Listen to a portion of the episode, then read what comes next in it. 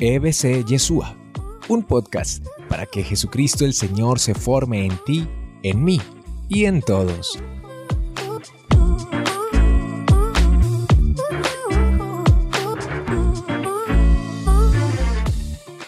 Una pregunta bien especial. Estamos en tiempo electoral, de campañas políticas, y se nos acerca muchas personas a decirnos, vengan, ¿por qué no le hacemos fuerza a este candidato? O vengan ustedes, ¿por qué no votan por este candidato? Y quisiera que nos ayudaras a iluminar esa relación entre fe y, política y cuál es la opinión eh, y el carisma de nosotros como Escuela Yeshua frente a esos ofrecimientos. Muy bien, empezamos pues con preguntas fáciles. bueno, lo primero que tenemos que aclarar es que propiamente nosotros como Escuela Bíblica Católica Yeshua, no pretendemos tener como una respuesta paralela, al lado o propia, diferente a la de la iglesia, a la de nuestra iglesia católica. Entonces, eso es lo primero. Eh, en este, como en todos los temas, eh, nosotros no pretendemos tener una respuesta paralela, no. Eh, ni siquiera alternativa a la de la Iglesia Católica, no, nos sabemos y nos consideramos Iglesia Católica y dentro del sano pluralismo de la Iglesia estamos muy claros en esa visión de fe y de doctrina que tan claramente les pone la Iglesia. Dicho esto, entremos entonces a profundizar en lo de la fe y la política, tal como nos lo presenta la Iglesia y que lógicamente lo hace fundamentado en las Sagradas Escrituras y en el desarrollo teológico y en el desarrollo, por ejemplo, de la doctrina social. Empecemos por cosas muy sencillas. Eh, cuando hablamos de política, lo que nos estamos refiriendo es a la polis, literalmente significa la polis. La polis es la expresión griega eh, que se refiere a la ciudad y entonces se amplía a lo público. Cuando hablamos de política nos estamos refiriendo a todo lo público, a lo que tiene que ver con todos. Es cierto que hay unas cosas que son más de tipo personal, otras cosas que son más de tipo familiar, pero hay cosas que tienen que ver es con todos e inclusive lo personal y lo familiar están siempre influenciados por esa realidad pública en la cual vivimos. Es distinto ser pareja en una determinada polis, ciudad, política o Estado y eh, a, otra. Eh, es inclusive eh, los derechos personales se ven también afectados por la polis o lo público o lo político, donde a cada uno de nosotros nos corresponde vivir, desarrollarnos como persona de acuerdo a la época, a la geografía y las realidades socioculturales. Entonces, cuando hablamos de política, se refiere a lo público. Todos, querámoslo o no, todos, querámoslo o no, somos políticos. Y entonces ahí vamos iluminando una cuestión que a veces nos dicen, no, no, es que el cristiano no se mete en política, o porque el cristiano se va a meter en política, o, o todas las cosas que se digan en torno a que el cristiano, que es un ser humano, todo ser humano es político. Es más, así lo definían algunos de los filósofos griegos en la antigüedad, como un animal político.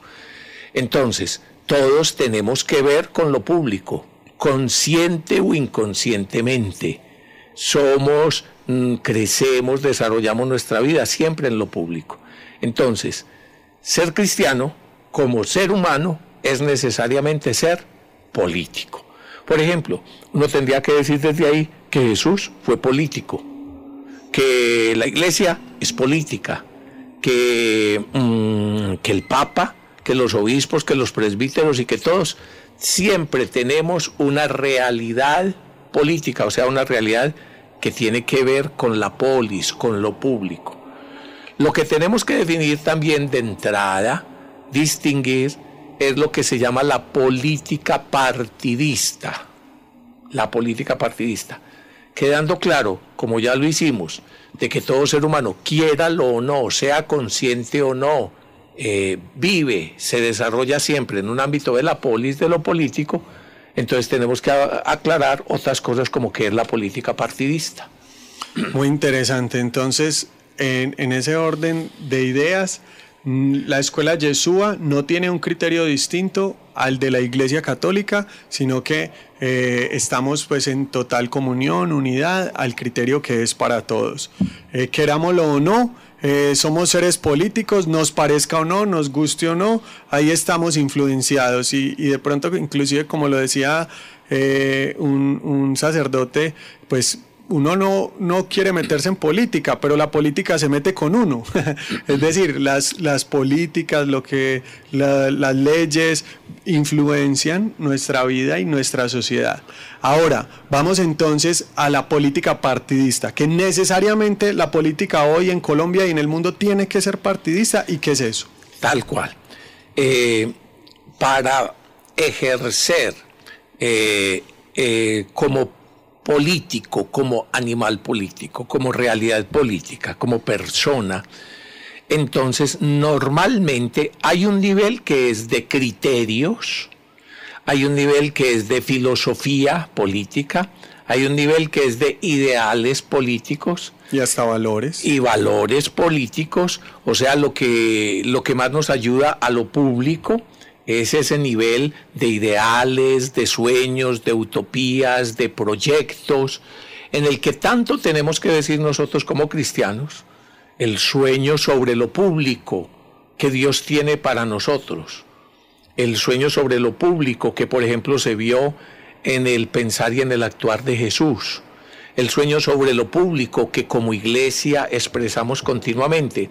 Ese sueño, ese ideal, alguno lo llamará filosofía, en fin, eh, filosofía de lo político, de lo público, pero cuando ya se va a intervenir en una ciudad, en un país o en cualquier parte, va a poner en práctica esos sueños, esos ideales, esos proyectos, se necesitan lo que se llama políticas partidistas. O sea, mm, tomar partido en la manera de hacer tal o cual cosa. Eh, por ejemplo, podemos estar hablando de la educación, podemos eh, estar hablando de la educación afectiva y sexual, podemos estar hablando de los derechos del ser humano en cualquiera de los ámbitos, ¿ya? Podemos estar hablando de la productividad, podemos estar hablando del transporte. Y nosotros como cristianos, y cada uno de alguna forma tiene una manera de ver y de concebir cuáles sean lo mejor que nos ayude a lo público, o sea, a todos, al bien común. Algunos inclusive tratan de definir y ver la política un poco idealmente como lo que sirve al bien común. Otros son mucho más realistas y dicen, no, la política es el ejercicio del poder. De la búsqueda del poder. Eh, la búsqueda y el ejercicio del poder.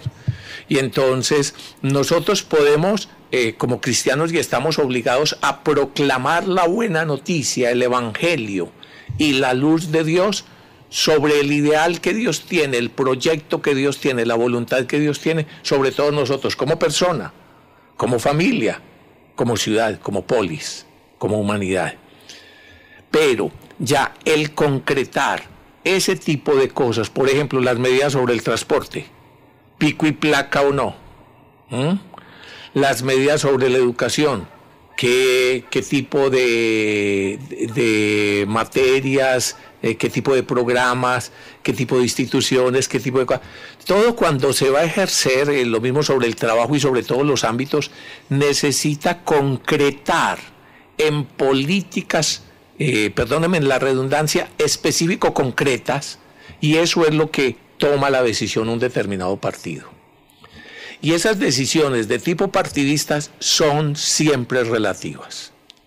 Relativas al saber específico, relativa al saber específico. El saber específico, por ejemplo, que sea del transporte, que sea de la educación, que sea de lo técnico, que sea del trabajo, que sea de la economía, que sea de lo que sea, al saber específico. Y al nivel de ese saber específico que en un momento determinado se tenga. Al momento histórico. Al momento histórico que se está viviendo.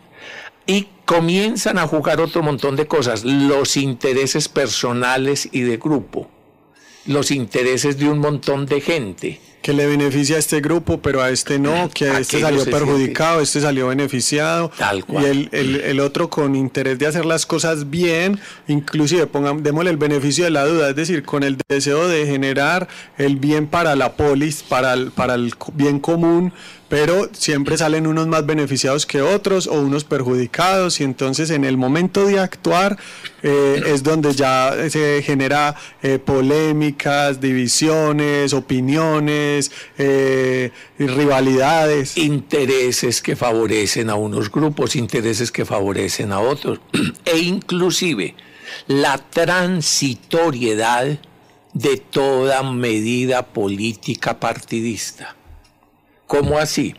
Toda medida política partidista es transitoria porque está sujeta a un montón de circunstancias y las circunstancias van cambiando. Entonces, que vamos a mejor desarrollar este tipo de energía, que vamos a colocar o no el pico y placa, que vamos a desarrollar esta parte de la ciudad, que vamos a desarrollar esta parte de la educación, que vamos a este tipo de trabajo. Le explico a los de otros países qué es el pico y placa. Es que en Colombia hay días que depende de su placa del carro, eh, la, en qué número termine, puede salir o no puede salir, para que no haya tanta congestión, tantos carros. Ese, ese término lo entendemos aquí en Colombia, pero no sé si en otros países. Muy bien. Y todo otro montón de políticas de partido, de manera de concretar el, el ideal que tienen los que están ejerciendo las políticas públicas, entonces eh, está sujeto a un montón de cosas. Y por eso, como iglesia, por eso como iglesia, como institución iglesia, como cristianos, no nos podemos casar con un determinado tipo de política partidista como si fuera definitiva y eterna. Como si fuera definitiva y eterna. Podemos y debemos entrar en el diálogo, en los aportes, en las discusiones y eso, pero sabiendo siempre la relatividad de cada una de esas cosas, porque en definitiva, nosotros como evangelizadores lo que somos sobre todo como iglesia es proclamadores de la voluntad de Dios, de la buena noticia de Dios para el hombre. De la buena noticia de Dios para el hombre. Buena noticia de Dios para el hombre que salva al hombre, a todo el hombre. En, eh, eh, aquí en su realidad humana, histórica y en la trascendencia. Y el único que su reino no pasará, que su reino es eterno, es el de Dios, en la trascendencia suprema. Entonces muchas veces a lo largo de la historia, la iglesia y con buenos argumentos y con buenos deseos y con buena intención ha tomado determinado tipo de partidos, de partido literalmente, de opciones partidistas y lógico, con el cambio de las circunstancias, en el transcurso del tiempo, en la experimentación de esa política tantas veces se ha demostrado que no fue lo correcto, porque es que eso tiene su propia lógica. Entonces, recopilando, todo ser humano es político, quiéralo o no, somos políticos y tenemos que participar en política. Ya el no participar es participar. Ya el no votar es estar participando de una determinada manera en política con unas implicaciones tremendas. Ya el decir o no decir nada sobre la guerra en tal parte, sobre las situaciones o actitudes en tal cosa. La aprobación del aborto. La aprobación o no del aborto y quedarse quieto y no hacer nada es ya participar. Es estar siendo peso muerto a favor de los que ejercen el poder eh, a veces de, una manera o... dictatorial o, ideologizada, o sea, guiada por determinado tipo de intereses de un grupo. ¿Ya? Entonces, siempre estamos participando en política. Es, es una realidad que va con, la, con el ser humano. No puedo dejar de ser político.